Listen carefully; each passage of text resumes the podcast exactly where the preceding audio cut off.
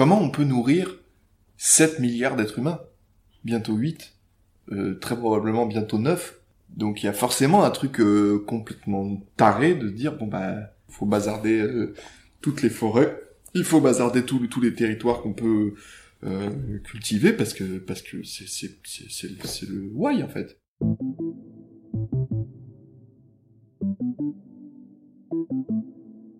Parce que je commence à en avoir de plus en plus marre des trucs emballés dans du plastique ou quand euh, tu vas acheter une aubergine, tu sais pas pourquoi l'aubergine elle est dans un plastique. On dit qu'en 2025 il y aura plus d'eau. Est-ce que t'as vu ce que ça fait un citadin quand tu le mets en pleine nature? Je sens quand même en moi que j'ai une mission à accomplir. Allez, c'est parti.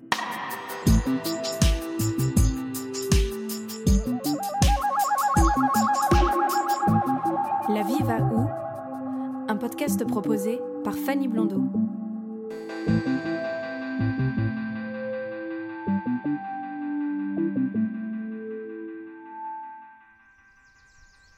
En décembre 2014, après avoir regardé de nombreux documentaires sur le traitement des animaux en abattoir et la pollution des océans par nos industries, j'ai décidé de bouleverser mes habitudes alimentaires. J'ai commencé par le végétalisme, mais mon métier impliquant de nombreux déplacements, je n'arrivais pas à m'organiser correctement et à m'alimenter comme je le souhaitais. Aujourd'hui, je suis végétarienne.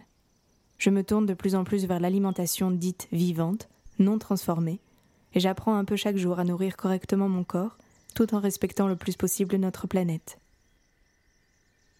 Depuis quelques années, j'ai pu constater que notre souhait de manger tout simplement mieux augmente. Alors, végétarien, vegan ou autre, quel avenir pour notre alimentation Épisode 6 Se nourrir autrement Une solution pour notre planète Bien sûr, on pourrait s'alimenter autrement, enfin, c'est sûr, quoi. Mais déjà, je crois que ça, c'est vraiment déjà en chemin. On est déjà dans une alimentation euh, alternative par rapport à il y a.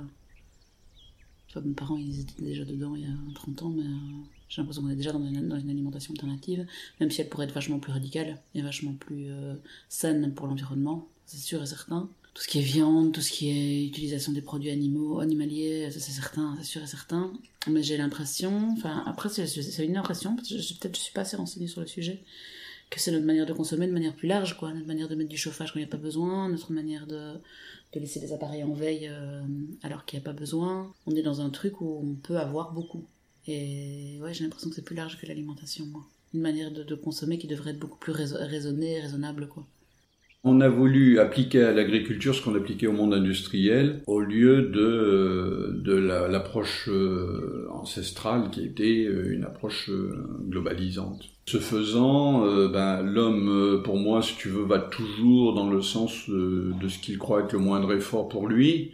Donc si euh, il est emmerdé par des insectes qui bouffent ses plantes, euh, s'il trouve un moyen de les tuer, euh, il y va. Et tant qu'il mesure pas qu'il est en train de se tuer, bah il va y aller quoi, tu vois. Et c'est des forces qui sont inhérentes à la nature humaine et qui sont extrêmement puissantes parce que à un moment donné, il faut qu'ils prennent conscience que le changement est nécessaire et, là, euh, c'est pas quelque chose qu'on aime, quoi, fondamentalement. On parle toujours du changement, mais en fait, euh, si le changement il peut être pour les autres, euh, c'est mieux. Grosso modo, il y a ça. Pour sauver la planète, puisqu'on en est issu, c'est tout un art de vivre qu'il faut retrouver et qu'il faut donner à tout le monde. Qu'il faut donner à tout le monde, que tout le monde ait la possibilité de bien manger. Ça vient, hein, il y a des choses dans les cantines. Nous, ce qu'on mangeait à la cantine quand on était petit, franchement, hein, c'était dégueulasse. Mon Dieu, c'était dégueulasse, je te jure, c'était dégueulasse. J'ai encore le goût de, certains trucs dans la bouche. Maintenant, il y a des cantines bio, c'est vraiment vachement bien pour les petits. Moi, je trouve ça super, ça. Bon, ça, fait partie des choses qui sont vachement sympas, surtout quand on est petit, que tout n'est pas encore au point, que tout, enfin, que tous, on est encore en évolution, etc. Je trouve ça chouette. Nous, on nous faisait bouffer des trucs infects. Et en plus, vu les difficultés euh, financières qu'ont les gens, enfin, parce que c'est tout un système, bah, au moins pendant qu'ils sont à l'école, les enfants, ils sont nourris. Voilà, c'est un exemple tout bête que je te donne. Je me dis, on mettrait un menu végétarien au début, voire deux, parce qu'à mon avis, il faudrait. voilà. Plus, ça unifie plein de choses, c'est-à-dire que ça règle les problèmes des, religions, euh, et, de tout, ce système-là, et qui voilà, je trouve ça vachement bien. Il n'y a plus le problème du porc, il n'y a plus le problème de, de ça évite des tas de choses. Les légumes, c'est pour tout le monde, jusqu'à maintenant. La terre est généreuse, pour tout le monde.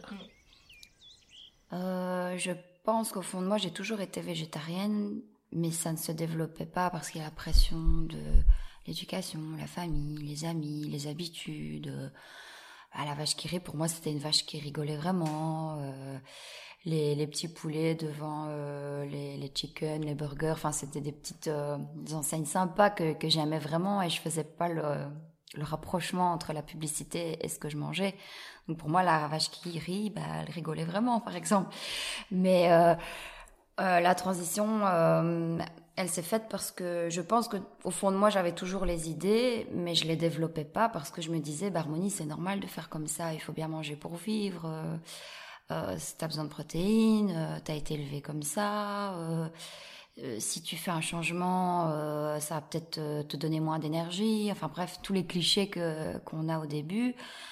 Il y a la pression de ma maman qui s'inquiétait vraiment et qui disait oh mon Dieu tu vas trop maigrir. Euh, Alors qu'en fait non, pas du tout. J'ai même grossi quand j'ai commencé à être végétarienne parce que dans un premier temps je m'étais tournée plutôt dans les pizzas quatre fromages, les burgers industriels et tout ça, ce qui n'est pas forcément mieux, mais c'était au début ma transition on va dire.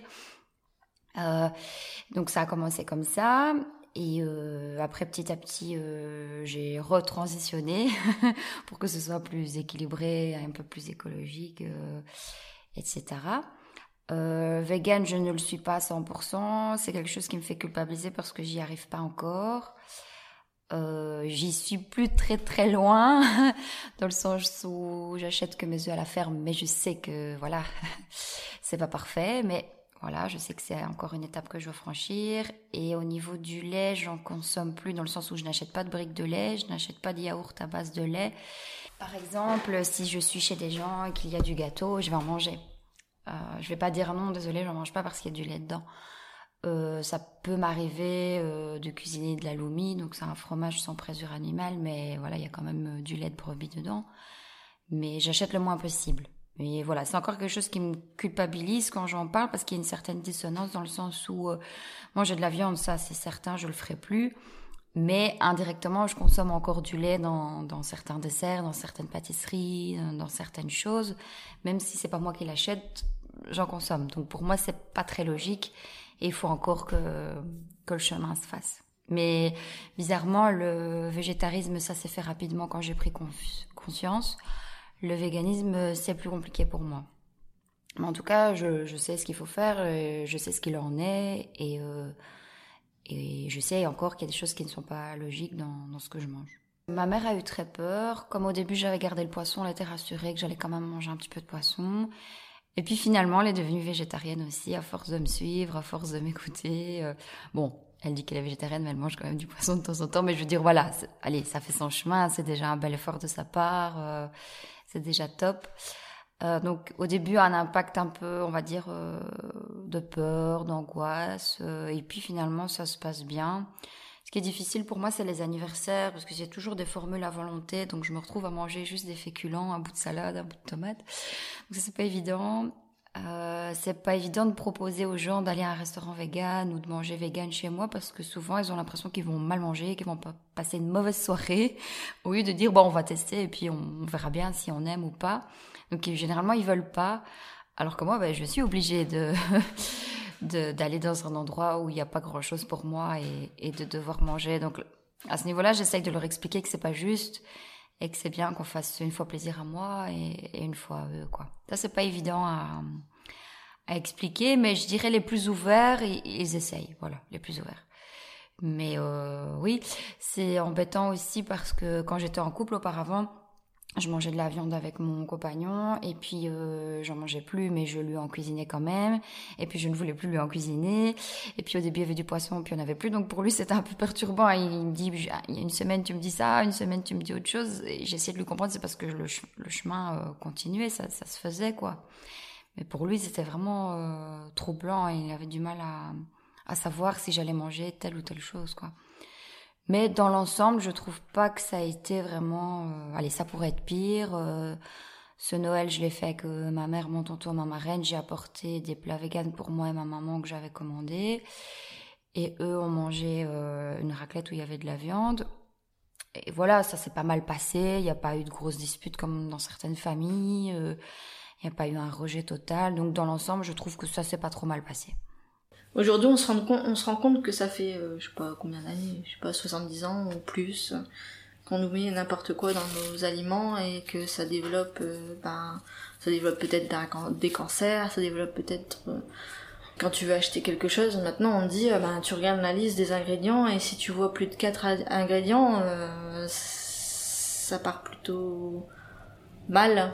Parce que t'as euh, des acides citriques, acides je sais pas quoi, du édulcorants, euh... enfin je m'y connais pas, mais euh, tu vois, t'as tellement de choses qui sont rajoutées dans les aliments, tu sais même plus ce que tu manges. Il remplit des grands congélateurs de, enfin des grands congélateurs, des grands silos, je sais pas, de, de pommes. Ils, ils mettent plein de, poudre qui fait que ça sauvegarde pendant un an et, euh, et ils les sortent quand ils ont envie euh, euh, parce qu'il y a une grosse demande.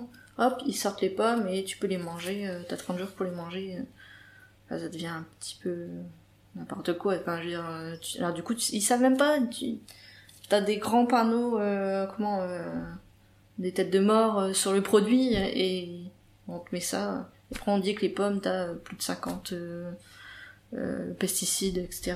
dedans. Et finalement, les gens, ils ont peur même de manger une pomme, alors qu'une pomme, c'est... J'avais des pommiers chez mes parents. Tu, tu prends la pomme sur l'arbre, tu la croques, enfin, il y a rien de plus simple, quoi. Et maintenant, euh, tu manges une pomme, tu te t'empoisonnes de, de tout un tas de, de choses que tu connais même pas, qui sont faites dans des laboratoires, je sais pas où. c'est un peu... C'est fou, je trouve.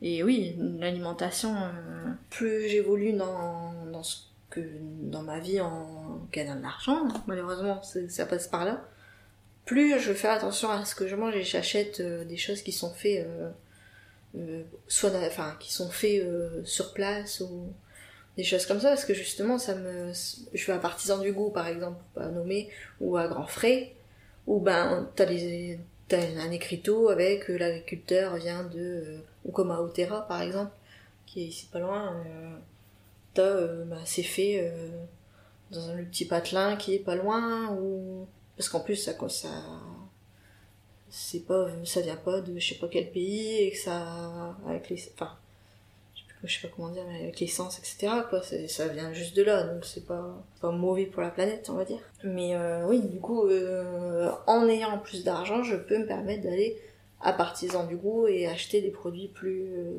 en plus tous les produits qui, qui n'arrivent pas à vendre ils, ils, euh, les cuisinent ils font des ils font des plats et moi, je j'adore cuisiner, mais pour moi tout seul, ça m'embête un peu de cuisiner. Et du coup, c'est vrai que je mange des plats cuisinés le midi au boulot. Et ben, j'aime bien aller à Otera, euh, Otera, partant du goût, par exemple, me prendre des, choses qu'ils font même, des salades, des, des purées, j'en sais rien, des trucs, euh, des petits plats, euh, mais faits sur place, sans, sans euh, conservateur, etc., etc., euh, dedans. Je trouve que, mais ça passe par aussi avoir un peu plus d'argent, sinon tu peux pas. Tu peux pas, c'est impossible de, ou alors faut vraiment cuisiner, avoir beaucoup de temps pour cuisiner, éplucher, etc. Mais euh, tu vois, en fait, j'ai l'impression qu'aujourd'hui, pour être écolo, c'est- peut-être euh, euh, pas bien ce que je vais dire, mais pour être écolo, en fait, il faut savoir jardiner, savoir cuisiner, savoir faire des produits soi-même et passer des heures à faire son shampoing, sa lessive, etc. et cuisiner. Et voilà. Et euh, en fait, euh, ton loisir, enfin ton loisir, c'est euh, te faire à manger, euh, te faire ta lessive et j'ai l'impression que moi ça me ça me va pas entre guillemets. Euh, Quelqu'un qui me dit, euh, un voisin qui me dit, bah écoute, je fais de la lessive moi-même. Si t'en veux, je te propose de te les revendre. Je serais super super méga heureuse. Parce qu'à chaque fois, je me dis, je prends des recettes, euh, je, déjà, je cuisine pas pour moi, donc j'ai l'impression que c'est aussi un peu une façon de cu- enfin, c'est de la cuisine entre guillemets, tu vois ce que je veux dire. Je, je prends pas du, assez de temps pour faire tout ça, en fait. Et c'est pas quelque chose qui me, tu vois, euh, tu dis, euh, faut savoir aussi faire ce qu'on aime. Bah, ça, c'est pas quelque chose que j'aime faire. Je veux bien, je veux bien utiliser des choses bio, utiliser, etc. Mais passer euh, une heure euh, à cuisiner pour euh, manger un plat, passer une heure à faire tous mes produits de beauté, entre guillemets.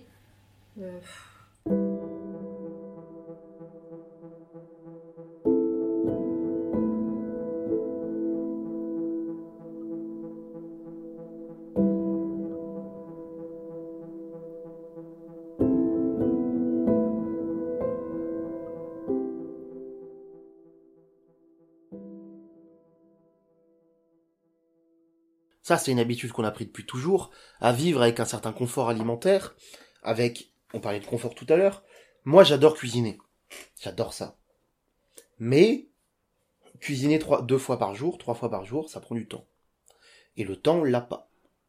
Le temps, on l'a pas parce que, euh, parce qu'on est assez con pour prendre une heure de transport par jour, euh, parce qu'on est assez con parce- pour privilégier ce genre de choses plutôt que l'alimentaire. Donc la- l'alimentaire en tant que tel euh, est lié à tout le reste. Tout est imbriqué. Euh, si j'avais le temps d'aller au marché et d'être sûr qu'au marché c'était des fruits locaux ou d'aller à la ferme, etc., des fruits, des légumes, des, des, des produits locaux et de pouvoir les cuisiner, je le ferais. Et encore, je suis en train de mentir. Techniquement, j'ai le temps, mais je préfère prendre le temps de faire autre chose. Je préfère prendre le temps d'aller au cinéma, de regarder un film ou euh, j'ai pas envie de passer quand je rentre du boulot, je suis fatigué, pas physiquement mais psychologiquement. Euh, j'ai pas envie de passer une heure en cuisine parce que euh, il est 20 heures, que euh, j'ai envie d'aller à la salle de sport, euh, que j'ai pas envie. Et donc c'est pratique pour le lendemain midi de prendre une gamelle. Et la gamelle, c'est un truc préparé que t'as acheté à tel ou tel endroit. Donc pour moi, c'est un élément indispensable. Et il y a déjà des sociétés qui font des efforts, qui font des choses intéressantes. Il y a des box par exemple, des mecs qui te préparent, qui tu dis je veux trois box par semaine et en fait ils te préparent trois repas qui sont pas cuisinés. T'as des produits frais locaux qui sont empaquetés euh, dans du papier euh, et euh, qui te sont livrés avec la recette en t'expliquant comment faire. Ça c'est une forme de rééducation qui euh, peut être très intéressante parce que euh, on a on a une relation à l'alimentation qui est folle et à l'agriculture qui est folle. On, on gâche tellement, on, on produit trop et il y a des gens qui crèvent de faim. Il y a, on est dans une relation consumériste comme avec l'argent, hein, avec euh, l'alimentation qui est pour moi euh, n'a pas de sens. Les industriels trichent et on les laisse tricher. Ils rajoutent des des, des choses, euh, du sucre, du gras, euh, des des choses qui font que on est devenu addict à, euh, à, à des à des goûts qu'on qu'on ne maîtrise plus, qu'on n'est plus capable, on n'est plus capable de se passer. L'alimentation, c'est une addiction très puissante, et quand il faut cuisiner soi-même, on ne retrouve pas les goûts aussi puissants qu'on peut les trouver dans des plats préparés, qui sont en plus mauvais pour notre santé. Donc l'alimentation, pour moi, c'est un problème capital, parce que je pense que ça va être un des plus compliqués à résoudre, surtout que ça déclenche des, des, des mouvements euh, émotifs euh, chez certaines personnes. Pour moi, euh, il y a des efforts à faire. Le flexitarisme, par exemple, manger moins de viande, etc., c'est très bien. Ou manger de la viande de meilleure qualité sur des bêtes qui ont été traitées correctement, qui ont été euh, élevées correctement, etc. Il y a plein d'efforts à faire. Mais euh, l'alimentation déclenche des passions. De toute façon, tout déclenche des passions dans notre monde de nos jours. L'alimentation déclenche des passions beaucoup trop violentes. Et euh, je pense que ça, c'est un problème qui est quasiment insoluble. C'est que il y a des agriculteurs qui vont faire des efforts pour faire la permaculture, des choses innovantes. Et on revient au même problème, ça coûtera plus cher. Ça coûtera plus cher parce que c'est plus compliqué. Et que euh, si on n'incite pas les gens financièrement à consommer ça au lieu de consommer les produits de merde, ils le feront pas. Et donc cette course au prix, par exemple, qu'on a eu dans les grandes surfaces, a été une catastrophe de mon point de vue. C'est que euh, imaginer ces produits pouces et ces produits euh, premier prix, etc., est une catastrophe. On a habitué des consommateurs à consommer ces prix-là, à consommer du lait qui coûte rien, à consommer tel ou tel produit qui coûte rien. Et sans légiférer et sans euh, inciter, encore une fois, financièrement, c'est le seul nerf de la guerre dans notre monde, euh, les gens à faire mieux, euh, il y a des gens consciencieux qui le feront, mais la majorité des gens ne le feront pas. Il y a dans l'image de la majorité des gens, le boucher c'est pour les riches, ça coûte cher, c'est pas pour moi, et donc on achète de la viande en barquette. On, s'est trop éloigné de, euh, de l'alimentation en elle-même. Pour nous, c'est de la consommation. Et euh, il faut que ça aille vite, que ça soit pratique. Et euh, une notion de, de, production, de, de, travail, n'est pas envisageable de notre côté. L'alimentation induit un changement, je pense. Parce que c'est notre carburant, donc la façon qu'on a de nous nourrir, ça va pas donner les mêmes énergies, les mêmes forces.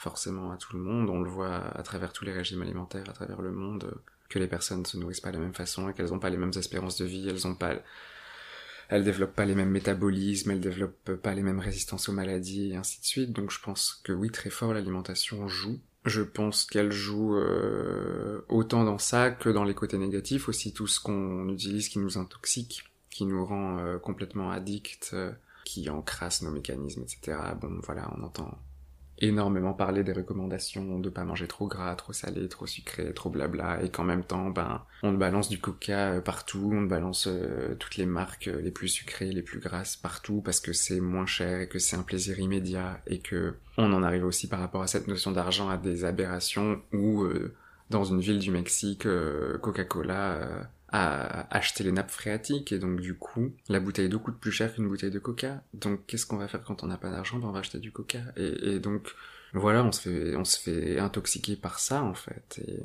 Et, et oui, après il y a aussi une notion plus spirituelle, je crois, qui m'intéresse dans ça.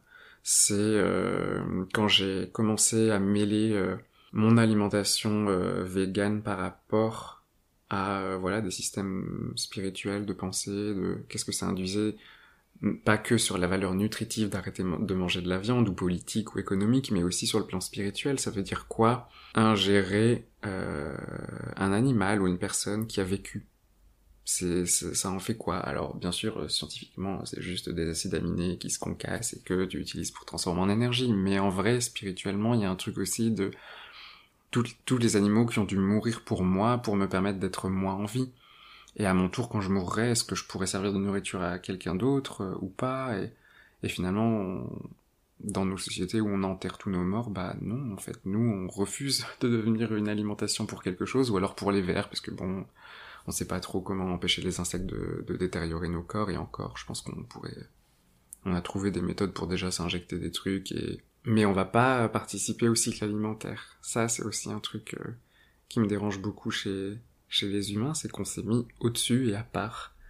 Et, euh, et donc, pareil, au niveau de l'alimentation, on a tout changé, on a tout transformé. euh, on a créé des super aliments, on a créé des tas de choses. Et tu vois, moi, là, pareil, je dois prendre des vitamines, je dois prendre de la spiruline, je dois prendre des compléments parce que, parce que quand tu t'intéresses euh, à des systèmes d'alimentation différents de la norme, donc là, en l'occurrence, sans viande, bah, tu te rends compte de tout ce que tu vas manquer, mais non pas parce que la viande te l'aurait apporté, mais parce qu'on a injecté à de la viande des choses pour que ça te les apporte. Et là, tu te dis, bon, bah voilà, c'est une grosse blague, en fait.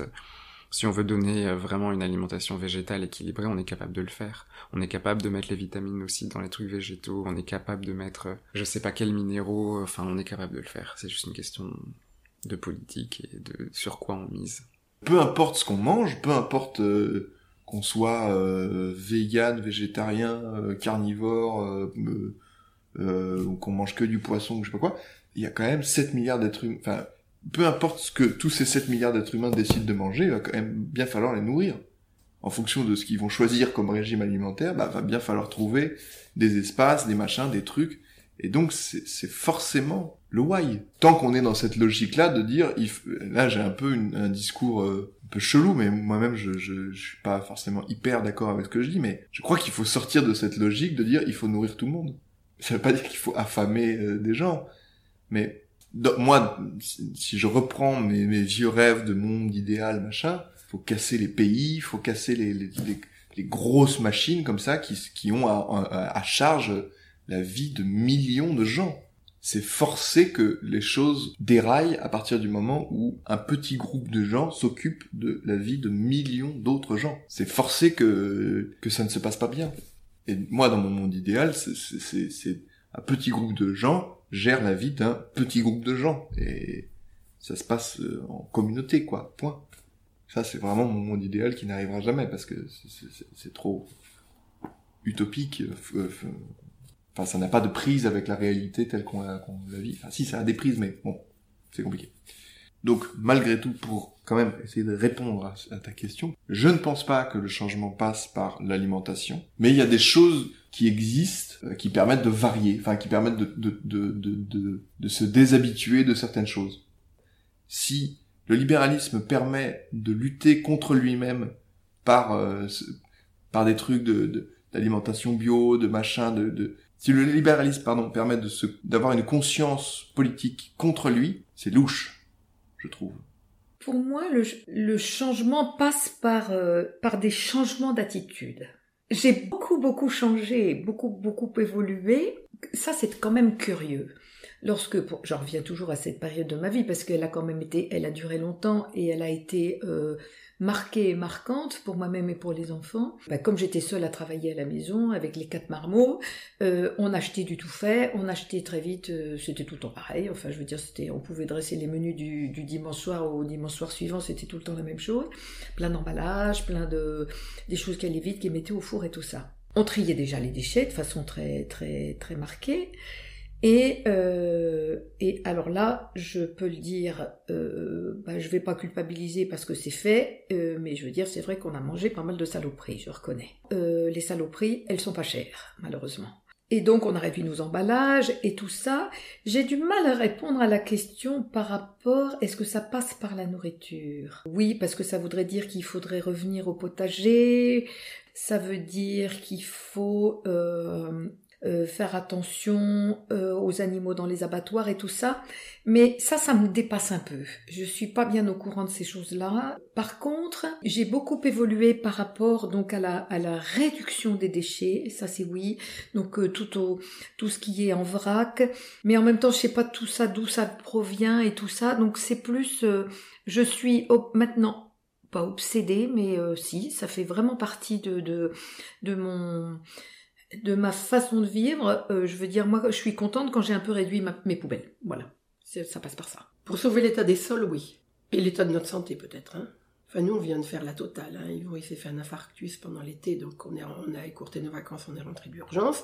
Et hier, on est allé faire un contrôle chez le médecin, il se tape un diabète. Donc, effectivement, oui, le changement, euh, au niveau sanitaire, oui, ça passe par la nourriture. Je pense que ta, façon, ta façon de vivre, les gens t'observent, ils se disent, tiens, comment elle fait? Tiens, pourquoi elle y arrive? Pourquoi, pourquoi moi je pourrais pas y arriver? Donc, le c'est le colibri, en fait. Hein. Il y, y en a d'autres qui disent tiens on va faire pareil, on va faire et puis voilà on arrive à changer des petites choses. Je trouve qu'au niveau du au niveau du climat c'est difficile, au niveau de l'alimentation, au niveau du monde paysan, euh, les résultats sont plus rapides. Tout ce qui est mis en place pour les circuits courts et tout ça c'est d'une rapidité remarquable. Alors on peut espérer que ça changera le climat, mais bon, pas vraiment. C'est prim... enfin pour moi c'est essentiel de revenir à l'essentiel. Enfin, c'est indispensable de pas se perdre dans des courses contre pour courir, euh, avoir le meilleur truc, euh, vite sur internet, il y a une promo, là on te contacte, on te dit euh, il y a quelque chose qui est en promo là, vite tu cours. Enfin, pour moi c'est vraiment une absurdité. Et euh, je pense que c'est parce que les gens courent, c'est parce qu'ils ne s'arrêtent pas que qu'ils continuent. Quoi. Je vais prendre l'exemple d'Yvon qui a fait son infarctus. Il vient de faire de la rééducation pendant 21 jours. Nous, on se déplace essentiellement en vélo, donc euh, on peut pas dire que c'était euh, quelqu'un qui était tout. On n'a pas de télé, on, on, est, actif, on, bouge, on marche, on mange correctement, on mange pas de sucre. On... Bon, il va en rééducation, il est avec 10 personnes qui ont son âge, donc à peu près euh, 60-70 ans, et qui euh, qui ont la même chose que lui et qui doivent changer radicalement leur mode de vie parce que c'est leur santé là qui est en jeu. Eh bien, ils tombent sur des personnes qui disent ok, on change. On fumait deux, paquets de clopes par, euh, par jour. Stop, on arrête du jour au lendemain. Il y en a qui disent qu'ils peuvent pas parce que c'est très compliqué, mais il y en a aussi qui disent pourquoi je vais. Moi, je mange à peu près une livre de beurre par semaine? Je vais pas arrêter. Je vais pas arrêter parce que de toute façon, j'ai 65 ans. Il me reste peut-être 10 ans à vivre. Toi aussi, 13-10 ans à vivre. Et toi, pendant 10 ans, tu vas te priver. Tu mourras au bout de 10 ans. Et moi, je vais pas me priver, je mourrai au bout de 5 ans. Et moi, pendant, pendant les 5 ans, j'aurais été très heureux, tandis que toi, tu te seras privé. Et ils choisissent délibérément de pas changer leur mode de vie. C'est incroyable, non? C'est incroyable quand t'as, quand touché la mort, quoi. Ça, et puis tu te dis, enfin, moi, je me dis très souvent, mais pourquoi on n'y a pas pensé avant? Pourquoi pendant des années, on a acheté du thé dans des boîtes Lipton en fer? Et pourquoi on n'a pas pensé Enfin, on aurait dû penser à ça. Pourquoi on l'a pas fait? Je, je comprends pas. Le vrac, c'est nouveau. La réutilisation, c'est nouveau. Le... Donc il y a, y a, quand même, je pense que c'est le consommateur aussi hein, qui fait quand même changer les choses. Hein, si maintenant on vend la lessive à remettre dans des plastiques et puis tu la remets dans ton bidon, c'est le consommateur. C'est, on a le pouvoir. En tant que consommateur, on a le pouvoir. Mais il faudrait qu'on soit plus nombreux à l'utiliser, ce pouvoir.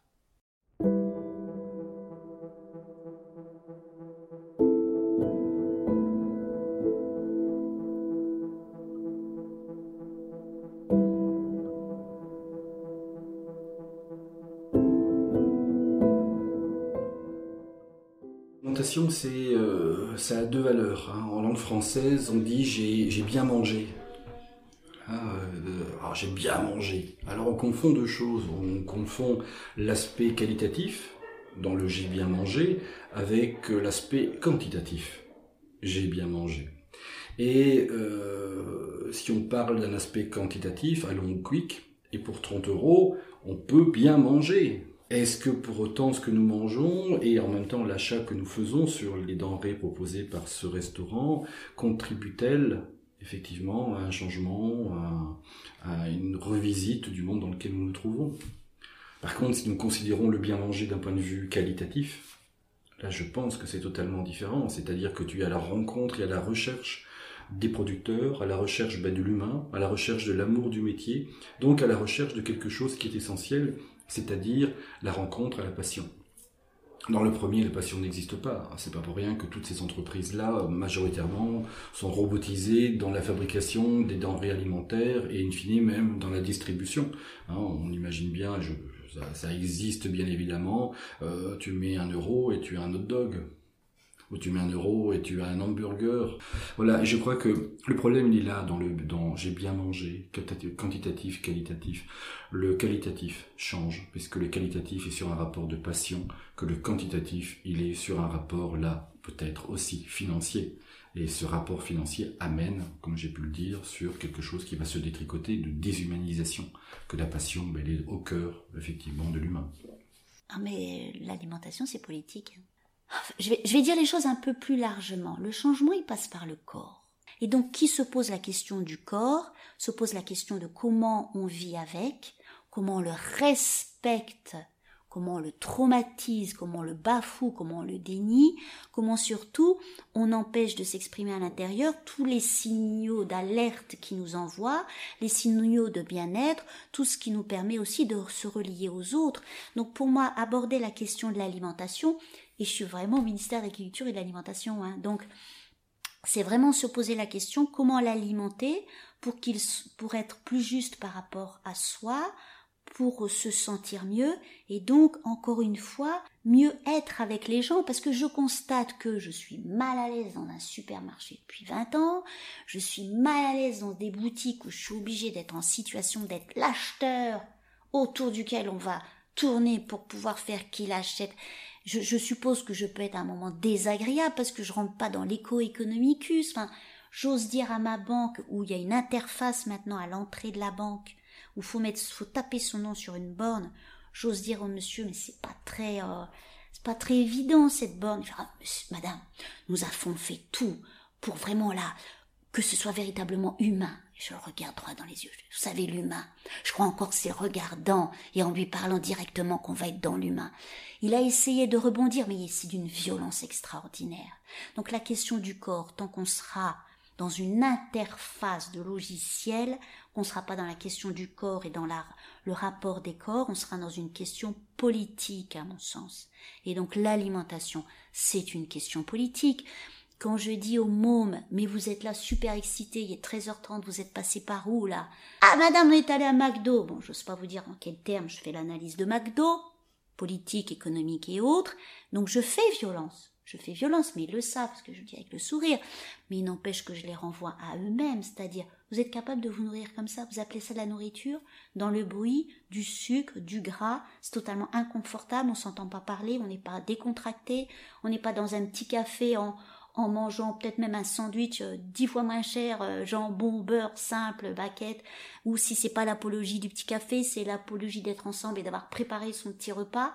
On en est là, donc la question de l'alimentation, ces mômes, ben, quand je leur prépare, parce que régulièrement je fais un mini goûter avec mes classes qui sont pas trop nombreuses, j'apporte des choses faites maison, parce que ça a du sens d'être ensemble.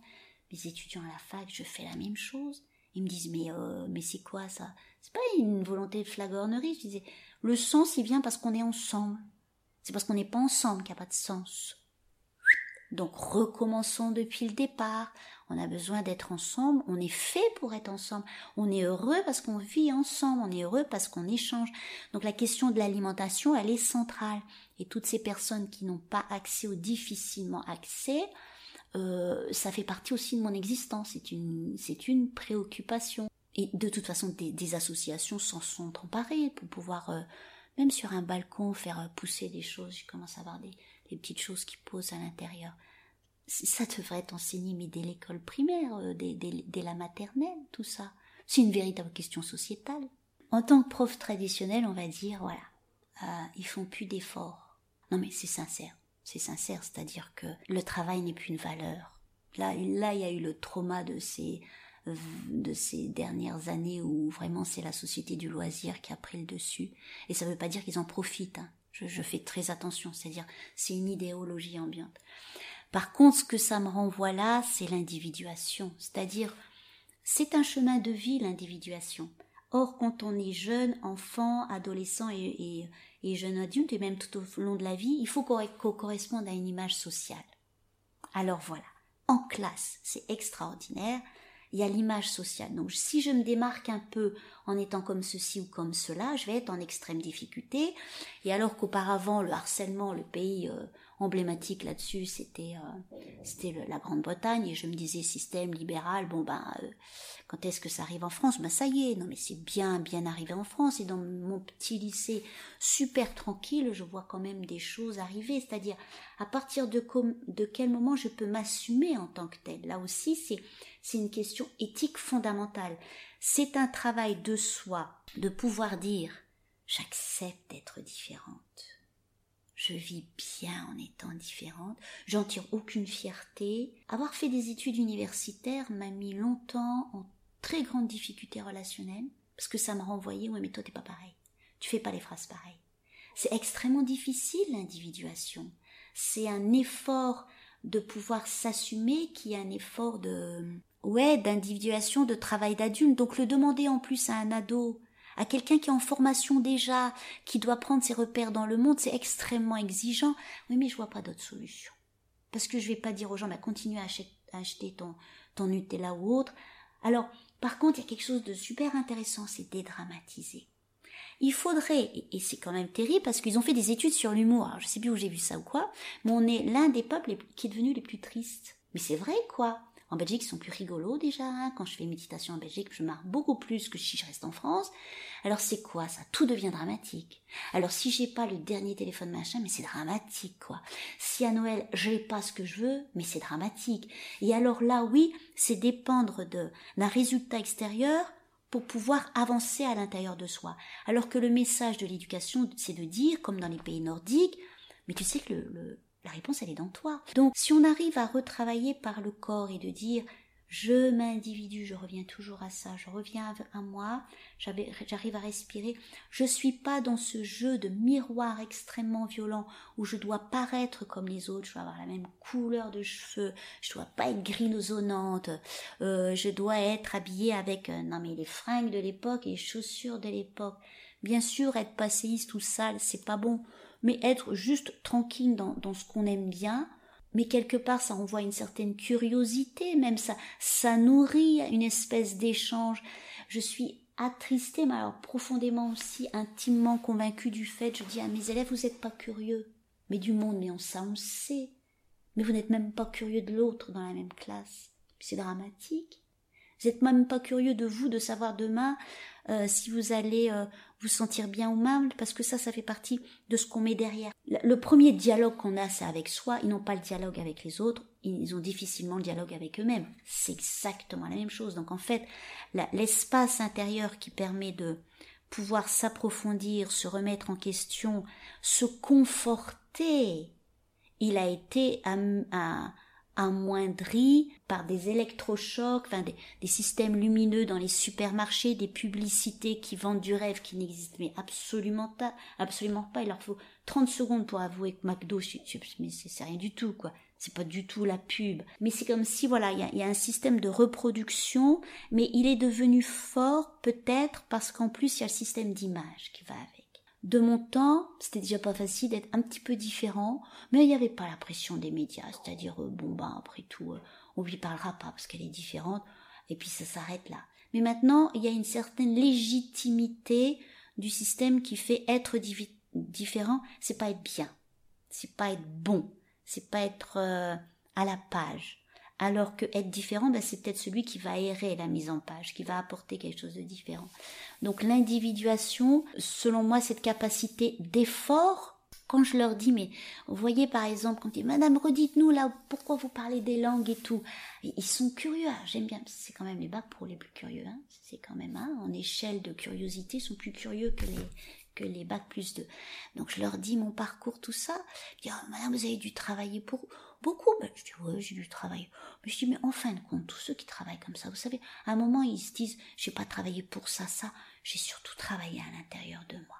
Parce que, en plus, c'est de moins en moins difficile de faire des efforts. Et ils sont là en train, mais c'est quand même extraordinaire de s'apercevoir que des gamins de 17 ans écoutent quelqu'un qui a 40 ans plus qu'eux pour savoir alors c'est ça le sens de l'effort. Je vais dire, mais moi je suis né dedans, on m'a jamais expliqué ce que c'était le sens de l'effort. Il y a bien quelque chose, et en plus de ça, qui n'est pas euh, visité parce que ce n'est pas politiquement correct, visité par le champ scientifique.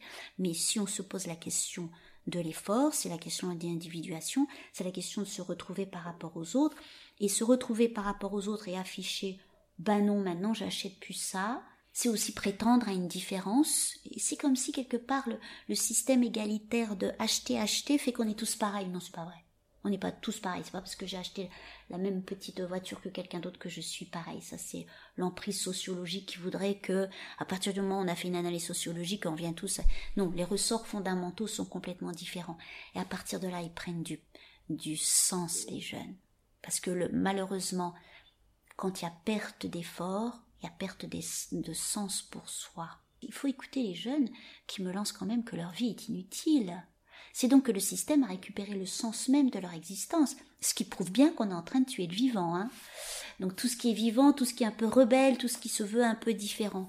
Donc si chacun y mettait mais une toute petite part d'effort personnel, oui, ça, mais alors j'en suis, mais s'il y a vraiment une chose sur laquelle je suis convaincue pour essayer de vivre au mieux les années à venir, c'est que d'après moi, il peut y avoir une solution technique et autre, mais qui aura toujours son pendant, parce qu'une solution toute technique soulève toujours une autre difficulté technique. Mais la solution humaine, par contre, elle existe, et elle n'a pas de pendant. Quand ça va mieux avec les gens, quand vous observez des névroses qui diminuent, des gens qui se remettent aux questions alors qu'ils sont devenus le système et ils commencent à se dire mais euh, c'est pas normal cet état de stress, c'est pas normal ce que je renvoie aux autres, c'est qu'il y a quelque chose qui va mieux, c'est que le vivant va mieux. Repenser notre relation à l'alimentation est peut-être une solution pour améliorer celle que nous avons avec nous-mêmes et les autres. Refuser de donner le pouvoir aux industriels et en faire l'effort peut être aussi une des clés pour être en osmose avec notre planète et ce qu'elle nous offre. La Vivaou est un podcast réalisé par Fanny Blondeau, illustré par Maureen Labisse, avec une musique de Scott Buckley. N'hésitez pas à vous abonner, à suivre les pages Facebook et Instagram at Vivaou podcast ou à écrire à lavivaou at gmail.com. À bientôt!